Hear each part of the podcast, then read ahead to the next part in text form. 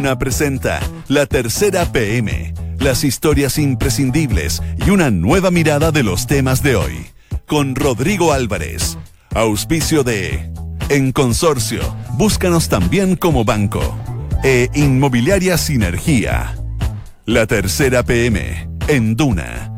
Sonidos de tu mundo.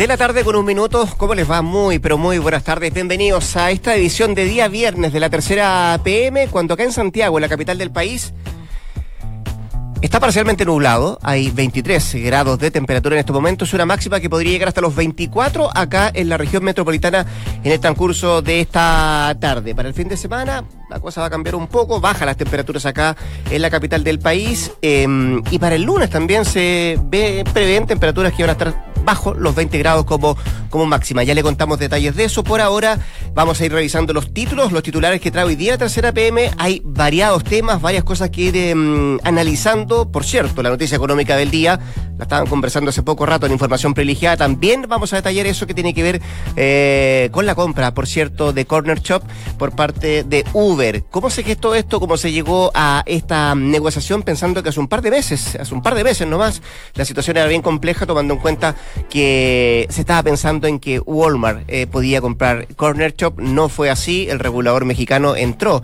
en esa situación y mm, bueno, vamos a contarle detalle en un ratito más. Por ahora, estos son los títulos de la tercera PM. ¿Quién gana más? Se pregunta hoy día la tercera PM. El saldo político de la rentable dupla Lavín y Vidal. ¿Quiere saber la respuesta a esa pregunta? Quédese junto a nosotros porque en un rato más Sebastián Minay nos viene a contar quién gana más, o Lavín o a propósito de esta dupla que se ha consagrado eh, en televisión, por cierto, también en programas radiales y, cuál es el dividendo político que sacan uno y otro. Consuelo Valdés, la ministra de Cultura, la Galería de la Democracia se va a complementar con el Museo de la Memoria, es lo que dice la secretaria de Estado. También eh, aborda temas económicos hoy día la tercera PM, líder empresariales se cuadran con Hacienda en pelea por la integración tributaria. Ha sido tema durante toda esta semana, es de las reformas que está viendo el gobierno en el Congreso y que está discutiéndose y debatiéndose que tiene que ver con la reforma tributaria y el futuro que podría sacar adelante. También le contamos de la contienda suprema, abogados debaten sobre el rol del ministro Muñoz en la pugna con el Tribunal Constitucional. Y también en el ámbito internacional vamos a conocer quién es el Nobel de la Paz. Eh, se trata del primer ministro de Etiopía que puso fin a 20 años de conflicto entre su país y Eritrea. Hoy día se entregó ese galardón. Más detalles de esta figura, de esta naciente figura o líder africano en un ratito más acá en la tercera APM. Son las 2 de la tarde con 4 minutos. Vamos al detalle de los temas. Lo decíamos, es la noticia económica del día. Para hablar de esto está Tamara Flores, periodista de Pulso de la Tercera. Tamara, ¿cómo te va? Buenas tardes. Muy bien. Yo daba algunas luces de lo que significó esta noticia hoy día, que estamos hablando de eh, la adquisición por parte de, Uber a um, Corner Shop. Eh, y pensaba, yo decía, bueno, hace un par de meses atrás eh, que no se gestó, no se logró la compra por parte de Walmart, uno podía decir, bueno, a lo mejor va a pasar mucho rato más para que alguien se interese en Corner Shop. Y sorpresa, ¿no? Mira, la verdad es que los tiempos acá en, en, el, en el negocio de las eh, empresas innovadoras son bastante más, más rápidos que, que, las empresas eh, físicas. se mueven mucho más rápido. Y de hecho, en junio, cuando posterior a, que COFESE finalmente el regulador mexicano le dice que no a, a esta unión de Shop Walmart, uno de los eh, inversionistas chilenos daba luces de que él, él pensaba que esta operación o esta fallida operación podía incluso abrir el apetito de otros personas, de otras empresas, incluso más grandes que Walmart. Y aparece finalmente Uber en, en esta pelea y se arriesga también y va por eh, este negocio con comprando una participación mayoritaria que todavía no se devela en Corner Shop. Ya, eh, vamos a ir de nuevo en un ratito más a por qué no se ha develado de las cifras. Sabemos que en algún momento cuando, cuando Walmart estaba interesado en Corner Shop se hablaba algo así de 225 millones de dólares, ¿no? Exactamente. dicen que esto supera no una, sino dos o tres veces más lo que está ofreciendo Por, por, por. Pero antes de eso, eh, ¿esto cuándo se materializaría? Eh, se habla de principios del próximo año y de qué depende para que la transacción se, se concrete. Exactamente el tiempo que manejan es el, el 2020, principios del 2020, y esto depende netamente de los reguladores de libre competencia. Perfecto, que en el caso de Chile es la Fiscalía Nacional Económica. La Fiscalía Nacional Económica, y aquí nos encontramos con un viejo conocido, porque nos vamos a COFESE nuevamente. Eh, Van a tener que pasar por el regulador de libre competencia mexicano, que, que ya sabemos que fue bastante crítico en su, en su juicio en el interior intent, en el anterior intento, eh, con el caso de, de Walmart. Pero aquí hay que hacer varias salvedades. El libre competencia, lo importante es mirar eh, el mercado relevante. Eso es lo que va a determinar finalmente si una operación se puede llevar a cabo o no. Entonces, en el caso anterior de Walmart, finalmente lo que pesó fue el tamaño de mercado que tenía Walmart en México y no se consideraron para efectos del análisis otros actores eh, del mercado como de las aplicaciones de despacho. Ahora tal vez eso podría ser diferente y a lo mejor el, el análisis que va a hacer COFESE va a ser eh, un poco más, más laxo porque se mm. abre un poco el, panorama dependiendo de quiénes son los actores que se van a... y en el caso chileno, eh, con la Fiscalía Nacional Económica no debiéramos tener trabajo. Aquí no hubo problema, no hubo problema en, en la anterior consulta, se, se autorizó sin ningún inconveniente. Eh, pero nuevamente ahí hay que hacer ese doble clic y mirar cuál va a ser el análisis que ahora va a hacer la fiscalía. Si va a considerar el mismo mercado relevante que en ese entonces fueron las ventas de supermercados, donde eh, Corner Shop competía directamente con sitios como Líder.cl, Jumbo.cl, en, esa, en ese aspecto. Y vamos a ver si ahora lo mira de la misma forma o incluye a otros competidores. Y hay que recordar también que incluso eh, Corner Shop y Uber podrían ser considerados competidores eh, dada la plataforma plataforma Uber Eats donde ahí ambos podrían ser considerados competidores en el mercado de despacho de comida. Estamos conversando con Tamara Flores, ella es periodista de Pulso de la Tercera a propósito de este anuncio, que se da eh, a conocer hoy día oficialmente, pero ¿hace cuánto rato que se venía gestando? Mira, por lo que ha trascendido, dicen que el acuerdo se cerró no hace mucho, que se habría cerrado eh, ayer en la tarde. Ahora, si uno mira las declaraciones que, en algún minuto han ido dando los, eh, tanto los, los fundadores como los inversionistas, podría sospecharse de que cuando cayó el, el acuerdo eh, con Walmart, eh, se activaron obviamente las alarmas y se empezaron a, ver otras posibilidades. Ya fuese crecer, que de hecho Corner Shop lo hizo con sus recientes anuncios de ingresos a Canadá y a Perú. Eh, y por otro lado, también lo que mencionaba este inversionista chileno que decía se va a despertar el apetito en el mercado porque ahora la gente ya sabe y las empresas saben quién es Corner Shop y cuánto vale Corner Shop. Eh, en los términos concretos, Tamara, si esto se logra concretar a principios del próximo año, como decíamos, em, ¿cómo va a seguir operando Corner Shop? ¿Bajo el mismo liderazgo que tiene? ¿Y a quién tiene que reportarlo? ¿A quién va a tener que reportarle? Aún me imagino una cuenta accionista que va a ser de mayoría de, Uber, ¿no?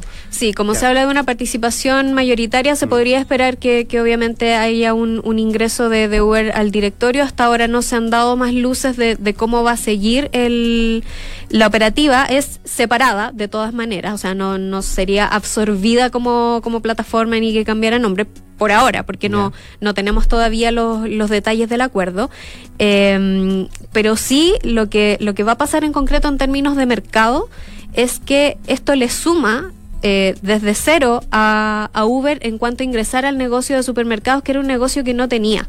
Ellos más bien son muy fuertes en el delivery de comida y obviamente mm. en toda la parte de eh, de movilidad. Ya no solo para nosotros Uber es una empresa, ah, la empresa de, de transporte, de auto que, pelea con los taxis de repente. Pero Uber la verdad es que es mucho más que eso. Mm. Tiene proyectos para eh, desplazamientos en aviones, en el área de la salud, para traslado de pacientes, bicicletas. De medicamentos tengo entendido también. Claro, y, y, también en el tema de, mm, del traslado, por ejemplo, de compras, en el caso de la logística. Tiene servicios diferenciados que finalmente la hacen una empresa de movilidad más que solo de, transporte de pasajeros. Tú lo dices muy bien, para no es, no es que absorbe eh, Uber a Corner Shop, ¿cierto? Pero entiendo que desde esa forma como no se absorbe, sí va a tener que reportar una junta. Eh, Probablemente, claro, va a haber un directorio. en este caso va a ser de mayoría de, con, mayoría de accionistas de Uber, ¿no? O representantes de Uber. Claro, se, entendería así bajo la, estructura de cómo se está dando el negocio que, que pudiese ser así.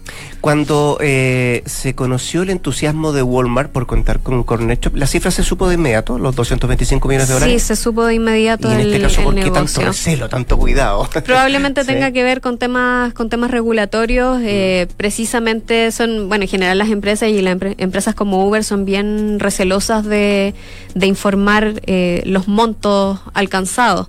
Entonces, pero yo creo que eso va a pasar eh, prontamente, tal vez lo tengan que, informar al regulador en, Estados Unidos y ahí vamos a poder saber, obviamente. La última, decía el ministro de Hacienda que nos alegra esta, esta noticia, por cierto que una muy buena noticia, ¿no? Es una es una buena noticia. Eh, obviamente lo que lo que se espera es que esto sí se pueda concretar esta vez que no se caigan en la última, en el último intento, que como los decían los propios fundadores de, de Corner Shop, les salió un conejo del sombrero mm. regulatorio eh, y hay que esperar ahora el pronunciamiento de eh, los organismos de libre competencia para ver si dan el pase o no. Un millón de gracias, que estén muy bien. Gracias a ti. Era Tamara Flores, periodista de Pulso de la Tercera, contándonos entonces a propósito de esta noticia económica del día. Que te vaya bien. Muchas gracias. Dos con once. Esto es La Tercera PM con Rodrigo Álvarez. Encuentra tu futura inversión en Sinergia José Pedro Alessandri de Sinergia Inmobiliaria. Hay departamentos estudios de un dormitorio y de dos dormitorios y dos baños desde 3.350 UF. 3.350 UF. Anda a conocer y encuéntralos en isinergia.cl. Dos de la tarde con 12 eh, minutos. Don Sebastián Minay ya está sentado junto a nosotros. Decía yo, eh, hay una pregunta que se hace hoy de la tercera PM. ¿Quién gana más? El saldo político de la rentable dupla Lavín Vidal. Hay plataforma en radio, hay plataforma en televisión, en los matinales, donde van juntos, dicen ganan. Eh, pero imagino que debe ganar uno más que otro.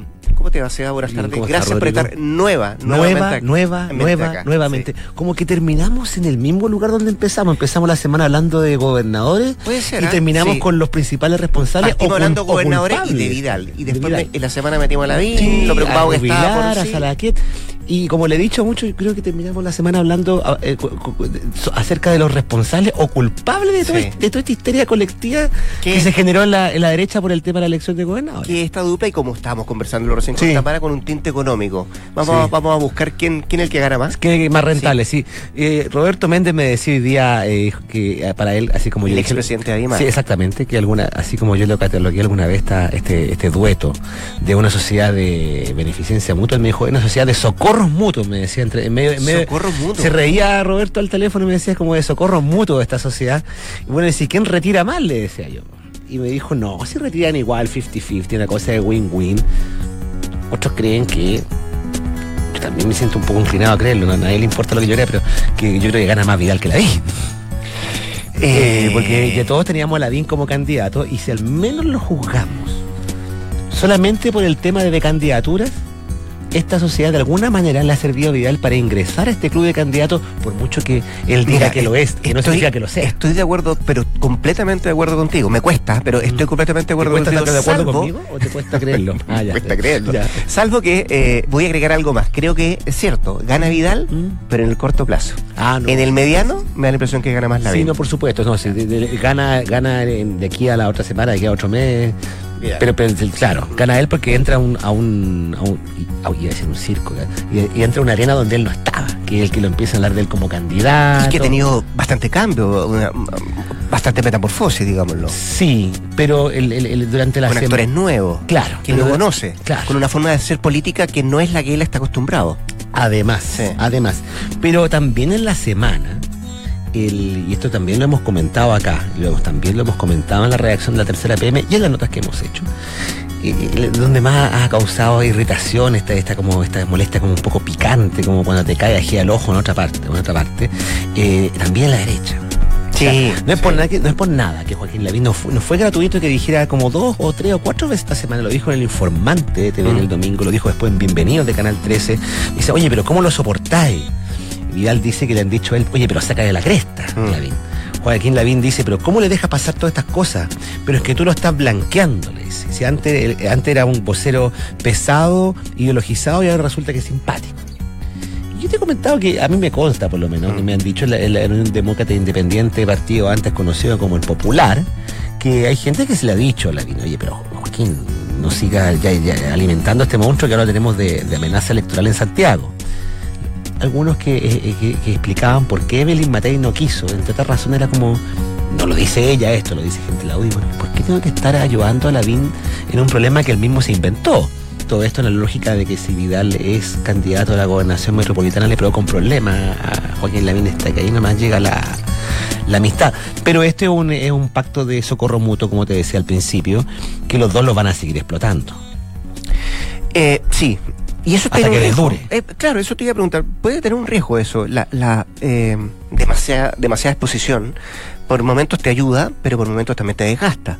Eh, el chiste se repetía, el chiste, se, repite, qué sé yo. A mí, me consta ahí, porque mm. claro, tú lo mencionabas, mm. tuve oportunidad de verlos bien de cerca el, domingo pasado. Sí, sí, sí. ¿Tú estabas ahí? Eh, estaba ahí en, eh, cuando se hace el, informante y me, ¿sabes qué me pasa? que de verdad tiendo a creerle a los dos que los dos se ayudan, que se llevan muy bien y hay cuestiones que te, que te comentan o te conversan bien en el off, que uno llega a sorprender. Porque, por porque se llevan tan bien. Por ejemplo, por ejemplo. No, por ejemplo, de, de, de, verdad que salen a comer los cuatro. Con la, cada uno su ah. respectiva señora, qué sé yo, y, que, y que comparten y, y, son capaces de eso. Y, comparten no solamente lo que está pasando a nivel país, sino que cuestiones también bien, bien íntimas, bien de cada uno de ellos, o de su pareja, o de sus familias, que, uno dice, ¿por qué se llevan tan bien? Bueno. Porque les conviene. Está, está bien, pero hay un cierto límite, ¿no? ¿Tú crees que, que, hay, que hay un límite? Si ya entra dentro de una amistad genuina, ¿se le puede poner límite si es que lo fuera, es digamos? Que está, es que está en... O, es demasiado. Yo creo que de repente, por momentos, me parece demasiado. ¿Como sobreactuado o demasiado? No, no, no, no, no, tiendo a creerles, pero creo que... Es demasiado. Es demasiado a veces. Mm. Eh, y, eso es lo que te quiero preguntar. Ellos llevan cuatro años en esta dupla. Partieron en radio, ahora se han polarizado y han tenido diferentes plataformas. Eh, ¿Tiende a desgastarse eso? ¿O va va a tender a eso, a que puede haber un posible desgaste de verlos juntos. ¿Desgaste en el sentido de que no les siga rentando que la gente ya no les crea? ¿O desgaste en el sentido de que la dupla tenga que, no, no, no, no, que desarmarse? No, ellos no se van a desarmar, no, no. No, no, no, no, entienden, o sea, no. No, no, claro, pero, pero, pero, pero, pero puede, puede haber un límite. Un cansancio de la gente, Sí, sí. Yo creo que la gente recién está digiriendo esto, lo está internalizando a pesar de que hay mucho público de matinal que no es el mismo público del periodismo político o público periodístico por el periodismo periodístico, como le digo yo, que ya tiene internalizado esto porque lo ve todos los miércoles, porque los ha visto en otro lado. Pero claro, probablemente depende de si la gente lo sigue leyendo como, oye, mira, entre eh, en medio de toda esta política de bajo nivel, de pelea trincheras, que acusaciones constitucionales y demás, eh, a lo mejor hay gente que le gusta, ah, qué bueno que estén de trincheras opuestas, que no todo sea pelea. Pero también la gente oye, pero si todo esto es una pantomima en que los dos están arreglando, también lo pueden pensar así. A mí me pasa de repente que el otro día Pancho Díaz creo que estuvo en estos mismos estudios en la mañana y dijo... El lunes en la mañana. Si no se une la oposición, vamos a tener un tercer gobierno de Joaquín Lavín. Bueno, yo me tomé la libertad, que yo se lo he dicho medio en broma, le he dicho, le he dicho a Pancho Díaz, le digo, bueno, si Joaquín Lavín el día de mañana gana en primera vuelta, probablemente tengo una fila eh, fuera de tu casa en el tatío de gente, la ex nueva mayoría, esperando hacerte cariño con escofina, le digo yo, que no se ríe. El, entonces en ese sentido no sé cuánto irá a durar esto. Ya hay presión en TVN, en TVN, en otros canales, eh, o, también probablemente va a haber presión en adelante para ver hasta cuándo puede existir esta obra. Y también el Canal 13. Esa, esa presión va a existir en algún momento. Sí, pero esa es una plataforma de varias que tienen. También el Correo Conquistador también. Sí, pero no sé si le llega a afectar. Claro, pero si les, les quitan los programas. Sí. Si les quitan los tres programas. ¿Sabes dónde yo creo que hay un límite en ¿Mm? esto? ¿Mm? Cuando cuando de verdad tengan que enfrentar temas temas país. Ah, bueno, pero es que... y por separado. Por separado. Sí. Pero bueno, a Vidal ya le pasó en esta semana.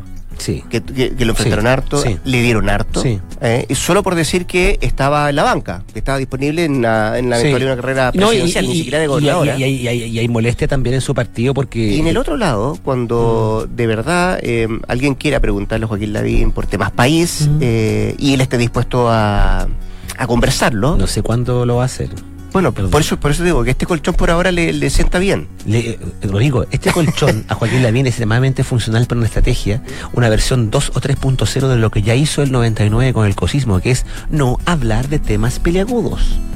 Joaquín Lavín va a seguir ese libreto hasta donde pueda, porque nunca lo hemos visto hablar de qué opina del alza la luz del 10%. Esto no lo estoy criticando yo, no, no, no. es una constatación de las 40 horas. Ese eh, los diputados de RN del bando rival han levantado la voz no sé cuántas veces y yo siempre que veo esto digo, bueno, pero si no lo van a sacar de ahí. Él ya aprobó el 99 que no meterse en Honduras, tratar de mover los hilos por debajo y meterse a hablar en público de temas eh, complejos que obligan a tomar facción o trinchera, lo va a retrasar lo más que pueda. Porque él ya, ya sabe que ese. O sea, así como está ese, ese viejo forismo, se sigue haciendo lo mismo, a tener los mismos resultados, sentido tiene para él cambiarlo si ya ¿Para qué arriesgarse? ¿Para qué arriesgarse? Entonces, uno puede estar de acuerdo o en desacuerdo sobre esa forma de ser política. estoy contigo, no es una crítica al, al, al actor puede estar de acuerdo, desacuerdo. De acuerdo, no. Yo me parece que de poca profundidad, pero le funciona. Que son varios, le funciona y como funciona, son varios también los que siguen esa línea. Sí. Porque uno también podría decir. Beatriz Sánchez. Es el mejor ejemplo, ¿no? Beatriz Sánchez. Beatriz Sánchez, yo creo, lo comentábamos también en la reacción de la, tercera PM, que es el mejor ejemplo de que la Vina ha hecho escuela con esto. ¿Para qué salir al frente? Beatriz Sánchez, es un caso de estudio donde no da entrevista, no habla nada de nada, sigue siendo una mejor arranqueada. Y además ella está haciendo, eh, eh, está incluso mejorando la técnica de Lavín, porque lleva varios meses jugando al misterio con esto de o soy candidata a gobernador o soy candidata presidencial. Diputado Gabriel Boric dijo a principio de esta semana. No, yo creo que es hora de que sea candidata presidencial tuvo que replegarse un par de líneas porque no le conviene a Beatriz Sánchez esto. Ella va a seguir jugando al misterio. Es vocera de la campaña municipal del Frente Amplio, pero yo te garantizo, salvo que yo amanezca rubio y con rasgos nórdicos mañana, que es bastante poco, probable, eh, es muy difícil que Beatriz Sánchez diga qué va a hacer antes fin de año. Va a ser lo mismo que la VIN, obvio, porque mientras no baje línea de si va a ser, no tiene que renunciar a ningún cargo. O sea, sabe que mantiene la derecha nerviosa con esto de, ah, si voy de candidata a gobernadora en Valparaíso, la derecha no tiene cómo ganarla. Entonces, es una escuela que, para bien o para mal, yo preferiría políticos que se, que se, que, que, que se, que se, que se mojaran las manos, digamos. Eh, pero ya la libertad es libre, como dice un viejo amigo mío, eh, puede ser una escuela, digamos. Y esta, esta dupla de, con Vidal le funciona a Joaquín eso, yo, yo, partí el programa, dije, vamos a responder la pregunta que vino a ¿Quién gana más? ¿Quién gana más? ¿Le vino Vidal? Ganan los dos, algunos creen que gana Vidal porque entra en este en este cancha de candidatos, pero yo, al igual que tú, pienso que depende de quién gane a largo plazo. Eh, hay lo que quiera cada uno. O sea, si la vida le interesa validarse la elección del 2021. Claro, claro. Aparte que, olvídate, al lado José Antonio Cast, y eso lo, he escuchado tú, lo he escuchado yo varias veces, probablemente mucha gente que va a pensar que les parece que no es gente que no es de derecha, mm. gente que no es UDI, que le va a parecer que la VIN, nadie se acuerda que la VIN es de Opus Dei por muy respetable que sea su posición, ¿me, explico? Les va a parecer que es, mucho más, eh, una carta mucho más amistosa que José Antonio Cast. Es cierto. El que gana ahora es usted, que podrá irse a descansar tranquilamente este fin de semana. Don Sebastián Miray. cumpleaños, así que. ¿Cuándo? Mañana.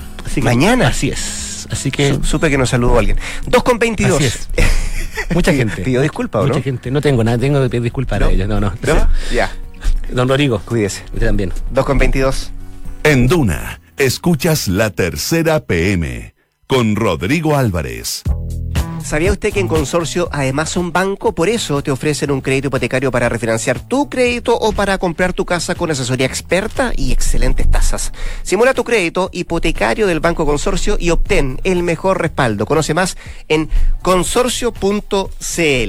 Vamos a mirar eh, más allá de nuestras fronteras. Como siempre, tratamos de darle un espacio al mundo internacional, a lo que está pasando en la crónica internacional. Valentina Jofré, periodista de Mundo de la Tercera, junto a nosotros. Vale, ¿cómo te va? Buenas tardes. Muy bien, gracias. Para, para una buena noticia, ¿no? Eh, se conoció hoy día quién es el Premio Nobel de la Paz. Se trata del primer ministro de Etiopía, que entre otras cosas, ¿ah? eh, dicen que es el em, líder africano de moda. Es uno de los más jóvenes de todos los líderes africanos, pero es el más joven, pero además eh, puso él y, los galardones eh, están entregados por estos argumentos. Fin a 20 años de conflicto entre su país y Eritrea, como para, para partir. ¿De quién estamos hablando, Vale? Sí, bueno, estamos hablando, como decías, del primer ministro de Etiopía, se llama Abiy Ahmed. Y él fue galardonado hoy día, como decías, con el Premio Nobel de la Paz, que es un poco el premio eh, Nobel más, más mediático, por mm. así decirlo.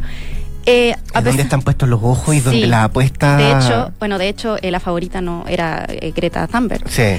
La activista sueca. Ella era la favorita según las casas de apuestas, mm. pero eh, el, el, Comité Noruego del Nobel decidió entonces entregárselo a este premier de 43 años y de origen muy solo humilde. 43 años. Sí, es el primer ministro más, más joven de, de África. ¿Y, es, de, es, de, padre musulmán y, sí, madre, cristiana. Sí, sí, sí. Eh, y el comité dijo que fue por su labor. El año pasado él asumió en abril del 2018 y en julio él firmó un acuerdo de paz con Eritrea.